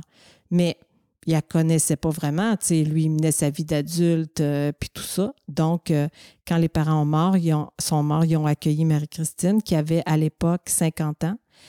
Euh, et, et là, Marie-Christine n'avait aucun service. Donc, eux, on s'entend là, que c'était pas leur projet de retraite. Là, de, tu sais, leur- le- le- leurs enfants étaient partis de la maison, puis tout Ouais. ça. Fait que leur intérêt pour développer un projet d'appartement supervisé euh, avec tout ce que ça impliquait, parce que là, ça, ça voulait dire qu'on faisait qu'il fallait aller chercher une grosse part de, d'argent, une grosse contribution du milieu, mais eux avaient des contacts, puis euh, ça, a cliqué, ça a cliqué entre nous autres. Puis on s'est dit, ben regarde, euh, on, va, on, va, on va en bâtir, on va voir, puis on va y arriver. Puis c'est comme ça qu'on a commencé à travailler ensemble. On a formé notre, euh, notre organisme à but non lucratif, puis on a commencé à travailler ensemble, puis euh, on a comme développé euh, un projet d'appartement supervisé. Donc ce projet, il s'appelle J'ai mon appart. Oui. Euh, donc il a pour objectif d'accueillir combien de personnes? En- euh, il va avoir 12 appartements, mais on va accueillir 11 personnes. Oui. Et l'appartement, là, le, c'est 11 appartements de 3,5. Puis il va y avoir une personne qui va vivre là, une personne de la communauté, qui va apporter son aide, puis qui va être là durant la nuit, qu'on appelle pour l'instant notre ange gardien. Mhm. Alors tu dis un appartement de 3,5, euh, ça représente euh, une chambre, un salon, euh, salle à manger, une cuisine et une pièce d'eau. Oui, c'est ça, Voilà. une pièce d'eau, puis un espace de rangement. Un espace de rangement. Oui, donc euh, cet immeuble-là, qui, qui a 12 logements au total, mais des espaces communs aussi, Hmm. avec une, une, un- une espèce de grand salon, une grande cuisine euh, qui va faire que les gens vont pouvoir euh, se réunir. Hmm. Euh, mais c'est sûr que l'accent va être mis sur la vie en appartement parce que l'appartement, ils vont avoir tous les services, les, les électroménagers, laveuse, sécheuse, la vaisselle, puis tout ça pour vraiment vivre la vie en appartement, mais être capable aussi de se réunir pour euh, écouter. euh, nous, on écoute le Canadien de Montréal. On espère qu'ils vont gagner la Coupe Stanley. Donc, euh, ils vont se faire un gros party, puis on va faire du popcorn, puis, tu sais. Fait que, en même temps, pour faire en sorte que les gens puissent se réunir puis être ensemble, avec une grande cour aussi où l'été, ils vont pouvoir, bon, se faire un barbecue ou. Hmm. Puis avec du personnel qui va être sur place pour euh, les aider dans leur euh, prise en charge de, de l'autonomie. Hmm. Alors juste avant qu'on démarre euh, l'interview, on était justement sur le chantier, puisque le chantier a démarré, il est même plutôt sur la fin qu'au début. Oui, D'abord, comment tu as fait pour, pour réussir à, à construire ça de vous-même? Parce que vous êtes allé chercher euh, les financements un peu partout. oui, on est allé chercher, tu sais, à la base, c'est un programme qui s'appelle un programme Accès-Logis. C'est un programme de la Société d'habitation du Québec. Donc, euh, c'est comme euh, des habitations à prix modique, là, des, des loyers abordables. Hmm. Ce qu'on appellerait chez nous les, les HLM, quoi. Oui, Habitat HLM. loyer modéré. ouais. C'est ça, oui. Ouais. Donc, euh, il y a un programme qui existe. euh, puis, tu sais, comme pour réussir à, à- d'abord, pour avoir un projet Axélogie, il faut euh, avoir le support d'un groupe de ressources techniques. Un groupe de ressources techniques, on a une chargée de projet qui travaille pour, ce, pour le groupe de ressources techniques et elle, euh, elle a déjà comme travaillé comme à réaliser des projets comme ceux-là euh, dans d'autres régions. Donc, euh, nous, on l'a engagé. Euh, Puis, tu sais, comme. Tu l'as engagé, donc tu la payes. euh, ben, C'est-à-dire que comment ça fonctionne, Ouais. c'est que dans un projet Axélogie, comme au départ, là, on va dire le projet était de 2,8 millions. Construire là, cette, euh, cette- cet immeuble-là, c'était 2,8 millions. Dollars canadiens. Oui, dollars canadiens. Et là, comme il y a un pourcentage, euh, si le projet se réalise, il y a un pourcentage de ce montant-là qui est donné à la personne qui est du groupe de ressources techniques. Donc, Astro va être payé à même Hmm. le, le- le projet si le projet se, se réalise. Fait que plus ça avance dans le projet, parce que des projets Axélogie, il y a comme au total six étapes. Donc, euh, au départ, il faut qu'on présente un projet, puis il faut que la, la, la Société d'habitation du Québec nous réserve des unités. Donc, la réservation des unités, ça, c'est arrivé en juin 2018. Mais après ça, tu sais, comme plus ça avance, Là, à un moment donné, ben, il faut engager un architecte. Mais tout ça, ça rentre dans le montage financier Mm. qui, est, qui, est, euh, euh, qui est fait au début. Mais tu sais, le, le montage financier était au départ, on, on savait que le, le projet était évalué à 2,8 millions, dont 1,2 million doit provenir des parents doit provenir de la contribution du milieu. Fait que nous, on savait qu'en s'engageant dans ce projet-là, il faudrait lever, nous, 1,2 million. Il fallait trouver 1,2 million de dollars Oui, canadiens. 1,2 million. Donc, nous, on est allé voir la ville de Shawinigan qui nous a donné un terrain. Puis ça, ça se fait pas juste en une rencontre. Là, hein. Ouais. Tu sais, c'est comme, euh, il a- comme il faut être vendeur, il faut vendre le projet, il faut le présenter, il faut comme e- être capable d'aller au conseil municipal, puis tout ça. Mais ça, on a tout fait ça, puis à un moment donné, ben, on a réussi à avoir euh, euh, un, un terrain de la ville. La ville nous a donné un terrain. Fait que ça, ça rentrait dans notre contribution Mm. du milieu. Tu sais, c'est une valeur comme Ouais. genre de 130 000. Bon, OK. Vous avez que déjà là- 130 000. Oui, fait que là, il a fallu comme grimper, grimper, faire des activités de financement, euh, de toutes sortes, à un moment donné, faire euh, une demande de subvention fédérale. Parce que ça, nous ici, c'est un programme provincial. Hmm. Donc, ce qu'on était capable d'aller chercher au niveau du fédéral, ça rentrait dans la contribution du milieu. Le fédéral, c'est tout le pays Canada. hein. C'est ça. Et la tout province, c'est le. Québec. Oui, c'est Ouais. ça. Donc, euh, au niveau du fédéral, au départ, il nous avait, on avait présenté le projet, puis il nous donnait comme euh, 18 000 au total. Hmm. 5 000 en, en 5 000 en subvention, puis 13 000 en prêt. Hey, c'est 18 000 puis il fallait ramasser 1,2. Là, là, on a été audacieux et on a dit. Puis ça, c'est, c'est- je pourrais dire que là, c'est vraiment mes, mes compétences de prof qui rentraient en Hmm. ligne de compte parce que là, je voyais le programme, je voyais tout les, le descriptif, les critères d'admissibilité. On répondait aux critères, selon moi, puis on arrivait qu'on avait 18 000 Bien, on a refusé le 18 000 On a demandé de rencontrer. Les gens sont descendus d'Ottawa. On a dit, ben c'est ça votre travail, c'est de nous expliquer. Ils disaient, oui, mais vous vous euh, vous avez pas les bonnes cotes, tu sais, mettons comme euh, euh, au niveau là, comme d'une cotation. Ben j'ai dit, expliquez-le Mm. Comme moi, je faisais avec mes étudiants, tu sais, comme ils veulent savoir où est-ce qu'ils ont fait des erreurs, ben on leur explique, puis ils refont le travail. Hmm. On a refait le travail, j'ai retravaillé le dossier, on a eu 48 000 en, en subvention. Et là, 48 000, là, on est loin du 18 000, puis juste le maigre 5 000 qu'ils nous donnaient. OK, 48 000. Et ça, en ayant ça, ça nous permettait d'aller chercher un autre programme au fédéral. Mais la chargée de projet elle nous avait dit, oh, allez-y pas, c'est c'est bien, bien compliqué. Puis euh, les gens réussissent presque jamais. On n'a jamais d'argent. on l'a fait, on a représenté, on est allé chercher des lettres d'appui. Et là, on a eu un gros montant de 850 000. Ah ouais. Ce qui fait que tout l'immeuble. Tout ça, tout ça en combien de temps? Euh, a réussi à peu près à avoir euh, on ces, a eu- premiers financements? Le, en fait, là, comme euh, on a commencé, on a créé notre OBNL en, au mois de mai 2018, Oui. puis on a eu notre engagement définitif qui fait qu'on avait ramassé, parce que là, au départ, c'était 1,2 million, mais au fil du temps, c'était rendu 1,8 million. Et là, à la fin, il fallait ramasser 1,9 million. Donc, on a eu notre engagement définitif qui était en janvier 2021. Donc, Donc, le à dernier janvier. tes 1 900 000 On a ramassé 1,9 million. Euh, ce, qui est, ce qui est incroyable.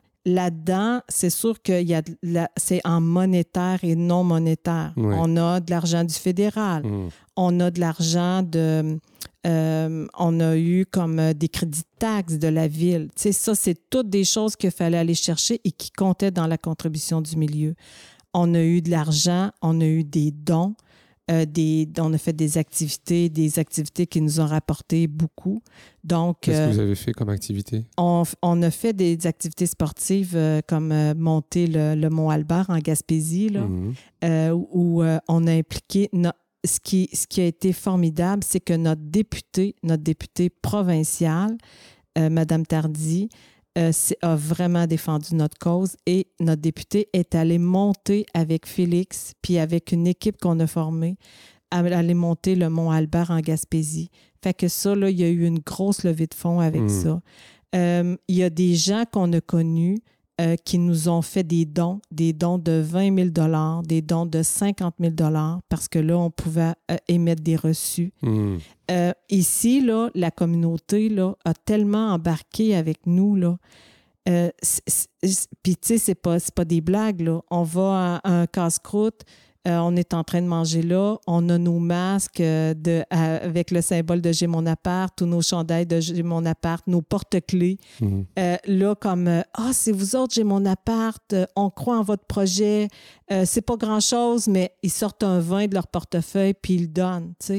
Ça, ça fait qu'il y a tellement une adhésion. Là. Les gens de la communauté, ils sont contents pour nos personnes, ils sont contents pour les familles. Euh, ils, ils- ils savent que, tu sais, qu'ils contribuent à, à une cause qui, qui, euh, à une cause sociale, Hmm. à une cause humaine aussi, tu sais. C'est culturel aussi un peu euh, sur le continent américain de faire des dons aussi? Oui, Oui. ben, c'est-à-dire qu'on voit plus ça du côté anglophone. Euh, Ah oui. Euh, tu sais, comme euh, ça, ça rentre un peu dans, leur, dans, le, dans les mœurs. Mais Mhm. ici, là, c'était, c'est pas quelque chose qu'on voyait. D'accord. Et même, là, le maire de la ville, euh, puis, puis le député euh, fédéral maintenant, Hmm. le député, tu sais, comme toute la classe politique, euh, font, je veux dire, sont, sont impliqués.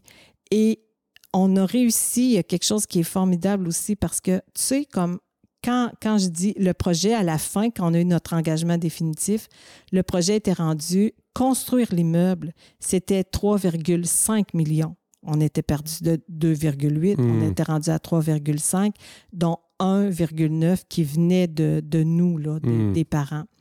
Et ça, c'était juste pour construire l'immeuble. Il n'y avait aucun service. On n'avait droit à aucun service. Et là, nous, on a été, à un moment donné, on a été présenté par euh, notre, euh, notre député provincial à l'Assemblée nationale du Québec. On a rencontré euh, les députés, on a rencontré le, premier ministre, on a été présenté. Ensuite, on a commencé à faire de la représentation politique auprès du ministre délégué aux Affaires sociales pour faire la preuve qu'une fois que la bâtisse serait construite, ben, on a besoin d'argent pour être capable de payer les services. Hmm. Parce que les gens qu'on engage, là, il faut, faut les payer. On ne peut pas toujours être en train de faire des levées de fonds puis Hmm. d'attendre que le- notre SIUS, comme notre, notre service de santé, euh, donne des, des subventions à la pige, là. Fait La que- pige, c'est quoi? Ben, à la pige, c'est comme tu le demandes, puis euh, euh, tu sais pas combien tu vas avoir, mais de une fois demande de fois- subvention. Oui, c'est Ouais, ça. Puis ouais. tu sais, tu sais jamais combien tu vas avoir. Fait que ça, c'est c'est pas viable pour une Ouais. organisation Mm. pour euh, pouvoir prévoir. Donc, on a fait des représentations au niveau du, du ministre délégué aux Affaires sociales et on a réussi à avoir un montant par personne. Et ça, c'est un- c'est de l'argent qui, va, qui descend directement du ministère, qui s'en va à notre centre intégré de santé et services sociaux ici Hmm. et qui va comme nous permettre d'avoir un montant pour chaque locataire par année. Et ça, ça n'existait pas avant. Ah bon? Donc, ça, on a réussi avec l'aide de notre député à, à faire en sorte que dans le programme euh, du parti, maintenant, il y ait une, une subvention qui soit donnée pour les appartements supervisés. Hmm. Puis dès le départ, nous, ce qu'on voulait, c'est que les appartements supervisés, ça s'intègre dans le continuum de services. Donc, que tu que aies ta famille naturelle. Puis à un moment donné, comme quand tu es rendu un adulte, ben tu, si c'est la bonne place euh, pour toi, être en famille d'accueil avec les services qu'ils offrent, c'est correct. Mais si tu veux aller en appartement, ben que tu puisses aller en appartement avec supervision. Donc, on voulait intégrer les appartements supervisés dans le continuum de services. Et tout ça, ben, on a réussi à le faire aussi avec l'aide, avec l'aide de la chaire autodétermination et handicap de l'UQTR. Hmm. Parce que dès le départ, avec Martin Cahouette, ben, on a comme regardé au niveau de son expertise. Puis j'ai eu beaucoup de rencontres avec Martin qui nous a aidés à voir comment ça se passait ailleurs, comment il pouvait nous aider. Avec l'aide de la chaire de recherche, ben, ça donne de la crédibilité aussi Mm. au niveau de, du, du milieu politique. Donc, tu sais, là maintenant, avec J'ai mon appart, on est capable de faire la preuve que c'est possible de développer ces projets-là. Et là, il y a des gens de toutes les régions qui nous appellent, euh, qui m'appellent, puis qui me demandent comment on a fait. Puis nous, là, ce qu'on veut, c'est que ça, ça puisse être possible dans, partout au Québec. Parce qu'il y en a des personnes comme euh, Ben nos, oui, nos- nos oui. locataires qui sont capables de vivre en appartement supervisé. Puis, en même temps, c'est bon pour eux, c'est bon pour leurs parents. Ça coûte moins cher aussi, tu sais, comme euh, au niveau du gouvernement. Puis, ça permet que tout le monde s'épanouisse. Mais il faut comme... Il, il- il fallait comme passer par là pour que ça puisse se développer par Mais, ici. ouais, mais quelle énergie quand même pour aller chercher ces 1 million 900 000 Oui. dollars quand même. Oui, puis c'est pas juste ça, c'est comme toute la supervision du chantier. Oui. Tu sais, comme euh, là, c'est sûr que, euh, p- tu sais, il y avait les plans de l'architecte. Pendant ces quatre années-là, euh, les quatre dernières années, là, euh, on est impliqué, là, comme on est un conseil d'administration de cinq personnes, ben on travaille, moi je travaille à temps plein là-dessus. là. Ben, c'est bénévole. là. Y a, on est, euh, on- il y a aucun salaire qui sont versés, sauf que euh, monter euh, tous les dossiers, euh, faire les demandes de subvention, faire le travail avec l'architecte, euh, les ingénieurs. euh, là, on est dans la supervision du chantier. Ben, mais c'est- fascinant, puis c'est motivant, puis c'est stimulant parce qu'on sait qu'on participe à un changement, un, un- un véritable changement euh, pour les services qui sont offerts euh, aux adultes qui ont une déficience intellectuelle. Donc là, les adultes, ils seront locataires de leur euh, appartement. Oui. Hein, ils verseront euh, un loyer euh, à qui alors? À- en, en- en fait, ils vont le verser à J'ai mon appart. Il y a Ouais. comme eux autres, ils vont verser 25% de leur revenu mensuel. OK. Donc ici, une personne qui est contrainte sévère à l'emploi a 1200 dollars par mois. Donc, ils vont payer le quart de, de ce montant-là, qui équivaut à 300 dollars, euh, plus un 50 dollars supplémentaire pour Internet, puis les services, puis tout ça. Fait que ça veut dire là, que ça va les aider parce que nos personnes qui, qui vivent sous le seuil de la pauvreté, ben, ils vont avoir un logement à prix abordable qui va leur permettre là, de, de, de pouvoir défrayer les autres dépenses, euh, leur, leur transport, euh, l'alimentation, euh, l'habillement, etc. tu sais. Hum, hum. Puis ça va dégager les parents aussi. Parce qu'on le sait que, sais, comme nous avec Félix, c'est impossible que Félix puisse payer présentement son appartement euh, avec euh, le 1200 dollars qu'il reçoit par mois. Hum. Fait que c'est nous qui 1200 dollars, ça, ça doit faire à peu près euh, 900 euros, je crois, ou quelque chose comme ça. Je, ça, crois, ouais, près. sais.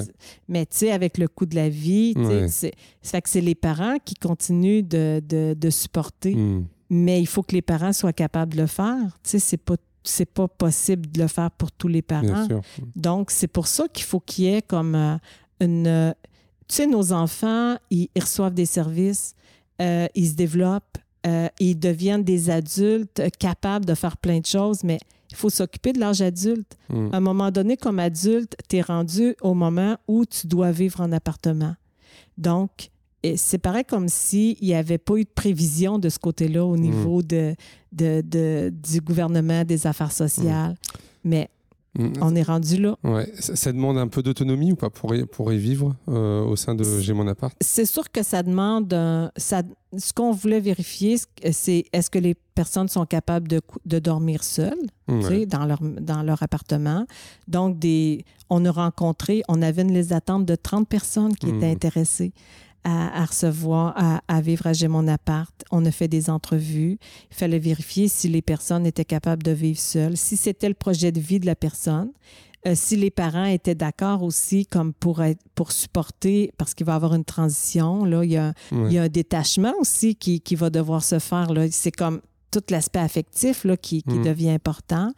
Donc, euh, des, des, euh, on, a, on a fait la sélection. Il y a des personnes euh, qui sont capables là, de, de faire leur lavage. Il y en a d'autres qui ne sont pas capables. Mm. On va leur montrer. Il y en a qui sont capables de faire réchauffer des choses au micro-ondes. C'est la base. Tu sais, ils ne sont pas obligés de savoir se faire à manger en tant que tel, mais ils vont l'apprendre puis ils vont s'entraider. Puis euh, ils, ils- ils vont, ils vont vivre beaucoup moins de solitude Hum. parce qu'ils vont avoir des amis puis des adultes, d'autres adultes sur qui compter. Les premiers euh, locataires arrivent quand? Euh, c'est prévu pour. euh, là, l'immeuble était supposé être livré le 23 décembre. Ouais. On se disait, bon, on va faire un arbre de Noël. Il y a des petits retards à cause de, de- de la disponibilité des matériaux. Hum. Mais euh, ce qu'on pense, là, c'est que au- ça devrait aller au 15 janvier pour la livraison de l'immeuble. On va prendre le temps de mettre en place notre personnel pendant ce temps-là.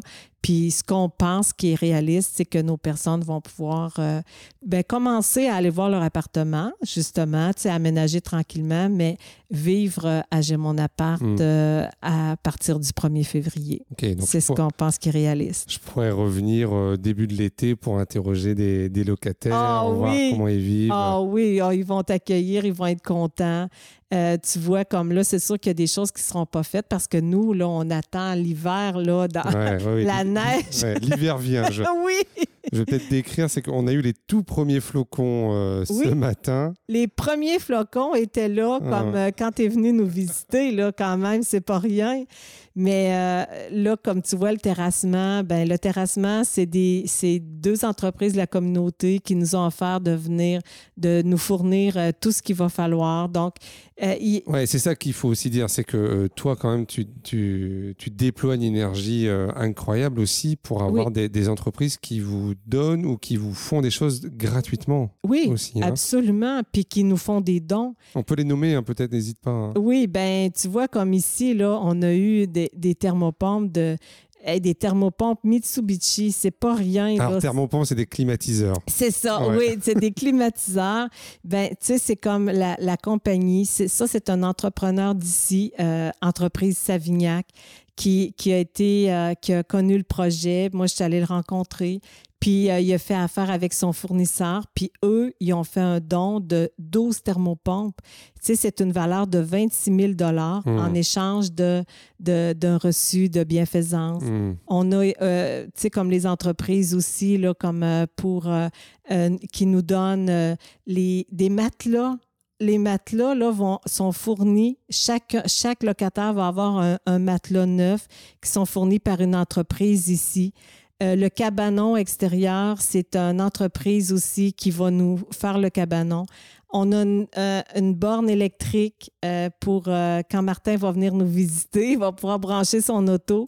Ben, tout ça, c'est des dons. Les toiles, les, les stars, c'est des entreprises de la communauté qui ont le goût de s'impliquer, hmm. puis qui voient aussi à quel point on a déployé de, de l'énergie hmm. puis du temps. Ouais, c'est vrai qu'on l'a pas précisé, mais Martin m'en avait parlé. Effectivement, c'est que même dans le journal municipal, euh, régulièrement sont présentés les futurs locataires qui vont arriver. C'est-à-dire qu'il y a, il y a aussi une volonté euh, que le projet soit connu et que les gens qui vont arriver là euh, soit connu et reconnu même. Euh, Absolument. Alors pas pour stigmatiser. Non. Mais juste pour, pour intégrer, pour inclure. Pour inclure, puis pour accueillir. Pour, pour, accueillir, puis pour apprécier la différence. Hmm. Tu sais, c'est vrai que nos personnes euh, y, ont des particularités, puis ça, faut pas, faut pas faire comme ça n'existe pas.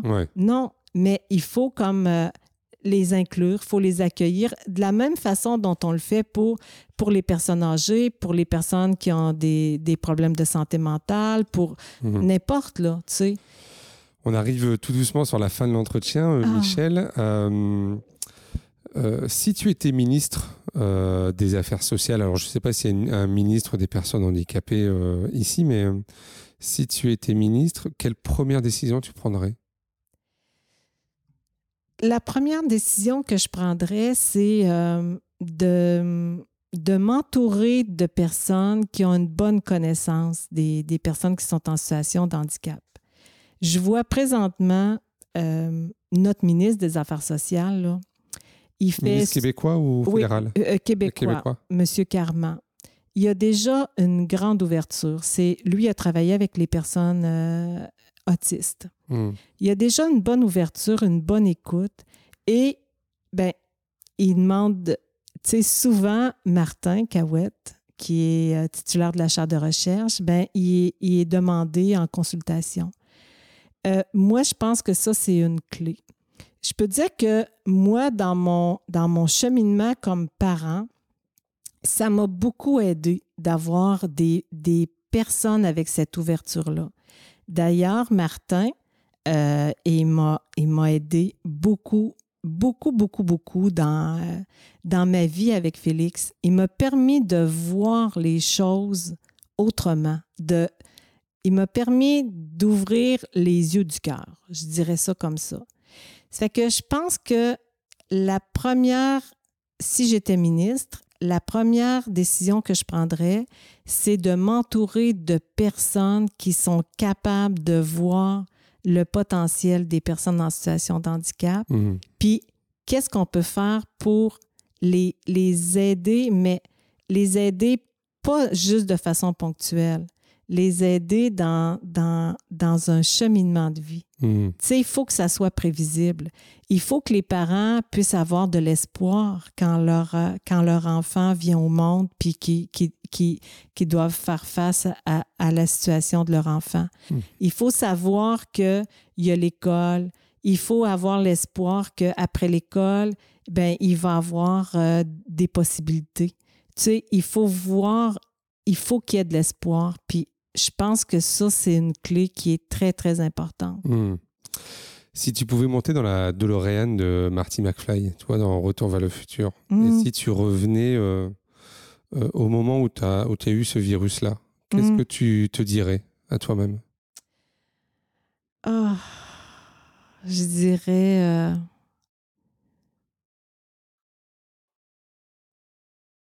Oh mon Dieu, qu'est-ce que je dirais?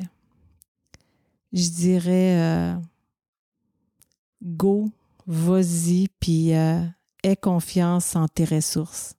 Aie confiance en tes ressources, puis, euh, va chercher des gens qui, qui croient en toi. Puis ça va y aller. Tout à l'heure, tu as, dit quelque chose, c'était en tout début de l'entretien, tu as parlé d'une d'être heureux dans une famille. Comment être heureux dans une famille qui a, qui a un enfant trisomique? Alors j'ai envie de te poser la question, c'est est-ce que aujourd'hui tu es heureuse dans, dans ta famille? Oui, oui. Ah oui, puis je peux dire qu'on forme une belle famille, mais puis en même temps, là, une famille qui s'agrandit. Ouais. Euh, Félix, euh, il est oncle.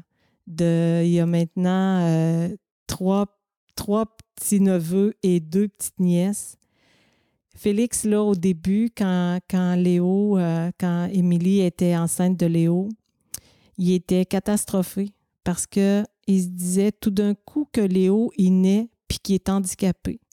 Il dit, moi, je veux pas que Léo soit comme moi. Je veux pas qu'il vive mes difficultés. Puis ça, là, tout ça, ce processus-là de vivre les grossesses, Mhm. de voir que les enfants viennent au monde, puis qu'ils n'ont pas un handicap, mais ils ont chacun leurs défis, ça, moi, ça m'a aidé aussi à croire au cycle de la vie. Tu sais, comme euh, le cycle de la vie qui fait que, oui, chaque, chaque élément qui est là a son importance. Puis maintenant, Félix, c'est oncle. Euh, ses sœurs peuvent compter sur lui pour, euh, pour jouer avec les enfants. Les petits-enfants sont contents de, jouer avec Félix. Euh, puis tu sais, des fois, il est tanné, puis il dit, quand, quand il a appris que sa sœur euh, était pour avoir un, un- un troisième enfant, ça faisait notre cinquième petit, enf- petit enfant, il dit, moi, j'espère que c'est tout, parce que moi, j'en peux plus, là. Hey, c'est quelque chose à être mon oncle, là.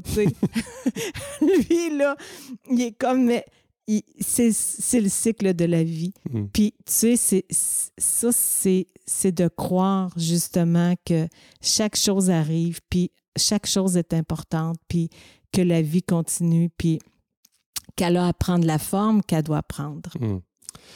Euh, comment on suit un peu le projet euh, J'ai mon appart Est-ce que tu es sur les réseaux sociaux? Ah oui, on est beaucoup, beaucoup sur les réseaux sociaux. Ouais. On a une page Facebook qui s'appelle J'ai mon appart. Euh, on a un site web qui n'est pas encore à jour parce que j'ai pas eu le temps de le Ouais. mettre à jour, mais que c'est, ça s'appelle aussi j'ai mon appart.ca. Euh, on est sur les réseaux sociaux. C'est très, très important au niveau de la Sur, sur LinkedIn, vous y êtes ou pas? Non, non. Euh, j'ai fait une tentative pour Instagram, mais Ouais. comme c'est moi qui m'occupe de Ouais. ça aussi, ça prend beaucoup de temps, mais on met beaucoup de publications pour, euh, pour que les gens voient l'évolution du projet. Donc plutôt sur Facebook? Ah, c'est plutôt sur Facebook, Ok. oui. C'est là où on est le plus. Puis on accueille, quand il y a des gens qui nous écrivent, on, on répond. On est très, très actif là, du côté de, de Facebook. Allez, une dernière question, c'est euh, euh, c'est quoi ta recette pour garder le sourire? Oh là là. Non, c'est pas toujours le sourire. C'est pas toujours le sourire. Mais euh, j'essaie tout le temps de voir comme ce qui peut aller mieux, qu'est-ce que je peux faire, de trouver une solution. Je pense que, puis de m'entourer, puis de voir que les choses changent. Puis c'est ça qui donne l'espoir. Voir les choses changer. Oui, puis euh, de continuer à rencontrer mon psychologue à chaque semaine. Très bien. Ben, merci beaucoup, Michel, pour, euh, pour cet échange. C'était passionnant. Ben, ça m'a fait plaisir. Puis j'espère, en tout cas, que, que, chacun qui va écouter ce, ce, cette balado-là va pouvoir euh, en retirer quelque chose. Puis en fait, tu sais, c'est comme. Si, sais, on a chacun notre, notre petit baluchon, hein, Mm. puis je ne l'échangerai pas pour celui de personne. Il est précieux ce qu'il y a dedans. Merci, merci, merci pour votre écoute. Merci à tous. N'hésitez pas à partager euh, cet épisode euh, à vos proches, à des personnes concernées ou non euh, par, par, le handicap. Merci beaucoup, Michel, et à très bientôt. Ça me fait plaisir. On t'attend l'été prochain. C'est noté. Okay, merci. merci. Bye bye. Bye. Voilà, vous avez écouté cet épisode de Handicap Histoire de jusqu'au bout. Merci de le partager à au moins deux personnes autour de vous, d'inscrire vos amis, votre famille, vos collègues, vos enfants au podcast et de mettre un commentaire sympa et bien sûr 5 étoiles. Vous pouvez me retrouver sur tous les réseaux sociaux en tapant Handicap Histoire 2. Je suis François Bernard et comme disait Goethe, quoi que tu rêves d'entreprendre, commence-le. L'audace a du génie, du pouvoir, de la magie.